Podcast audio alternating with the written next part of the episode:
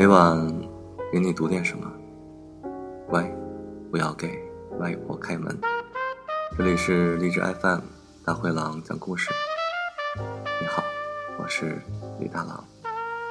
今晚给大家读一篇文章，叫做《独身主义》，作者是刘瑜，选自他的书《送你一颗子弹》。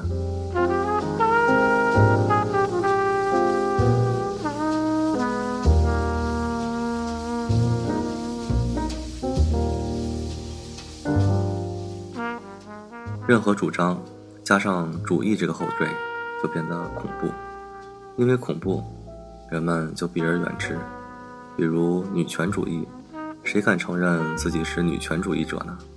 那简直等于宣布自己长相恐怖、性情变态、脾气乖戾。又比如环保主义，环境保护自然是好的，可是要上升到主义的高度，这个这个，有专家出来说了，还是要以人为本吧。大多数人不喜欢强烈的主张，何况是强烈成主义的主张呢？我也是最近才突破了“主义”这个词的粉动外壳，开始打量独身状态里的种种诱惑。那次和西影坐在商场门口的长椅上八卦，他结婚几年了，所以我们自然谈到了他的造 baby 计划。哎，我现在很自私，他说。想到要把自己的时间精力分给另外一个人，就觉得不甘心，所以暂时不想要孩子。其实我比你更自私，我就是承认，也是因为不想把时间精力分给另外一个人，所以连婚都不想结。一直觉得自己对于婚姻这件事儿抱着叶公好龙的态度，一个女人三十了。整个世界都在忧心忡忡、虎视眈眈、幸灾乐祸地看着你，等你把自己用跳楼价打甩卖了。别等了，跳吧，也就五十九楼，我们脖子都痒酸了，你就跳吧，我们还赶着吃午饭呢。于是出于善良，这些年来也配合他们的目光，做出一副急不可耐的样子，相亲、上网交友，到处参加 party，抛头露面，最重要的。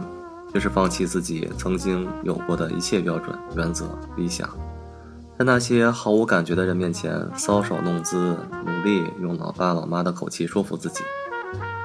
其实婚姻就是找个伴儿而已，其实感情都是培养出来的，其实一切标准、原则、理想都只是自恋的表现形式而已。可是凭什么呀？不就是个婚姻吗？婚姻有什么了不起？马克思说了。私有制是万恶之源，而婚姻本质上不过是爱情的私有制而已。我的一个朋友说过，一个人占有的越多，被占有的就越多。说的多好啊！比如你有一个房子，得下半辈子你就忙着还房贷吧。婚姻其实也是一样，为了占有一个人，你被占有了多少啊？他本来习惯于三天洗一次澡的，可是实在无法忍受他的唠唠叨叨，只好一天洗一次。他本来习惯于饱一顿饿一顿的，可是他一日三餐一餐都不能少，只好睡眼惺忪的起来给他做早饭。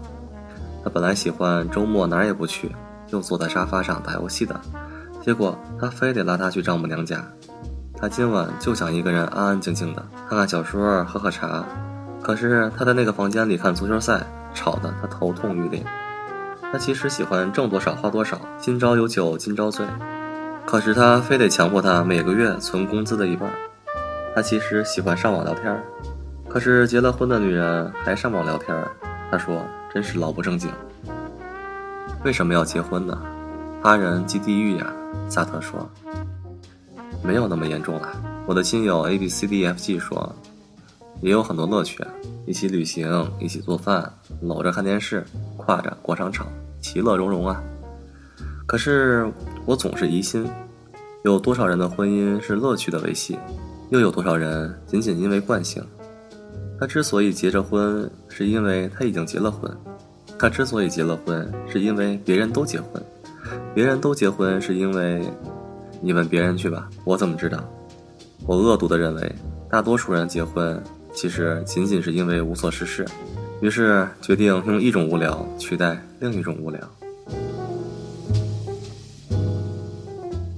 小昭在清华时，同学申请出国，忙得不亦乐乎的时候，突然问：“哎，你说我为什么要出国呀？”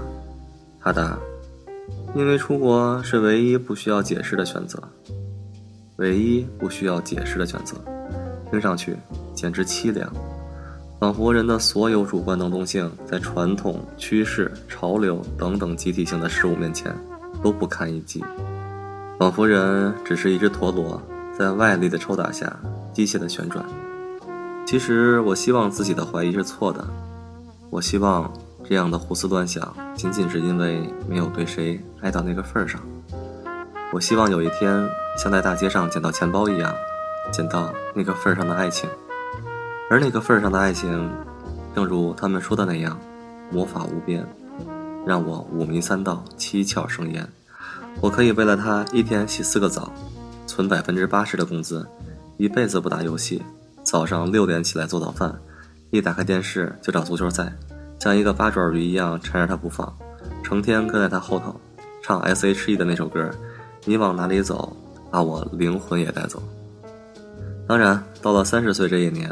我知道，北极并没有住着一个圣诞老人，生活中的老鼠并不像动画片里那样可爱。有志者事竟成只是个笑话，希望他也就是个希望而已。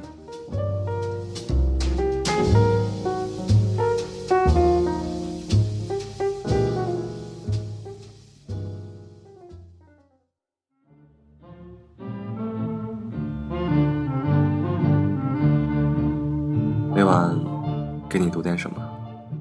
乖，不要给外婆开门。这里是励志 FM 大灰狼讲故事，我是李大狼。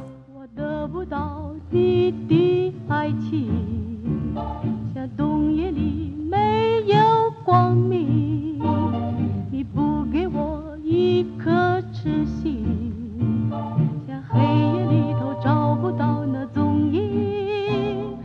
不要为了结婚而结婚，找到那个真爱以后再说吧。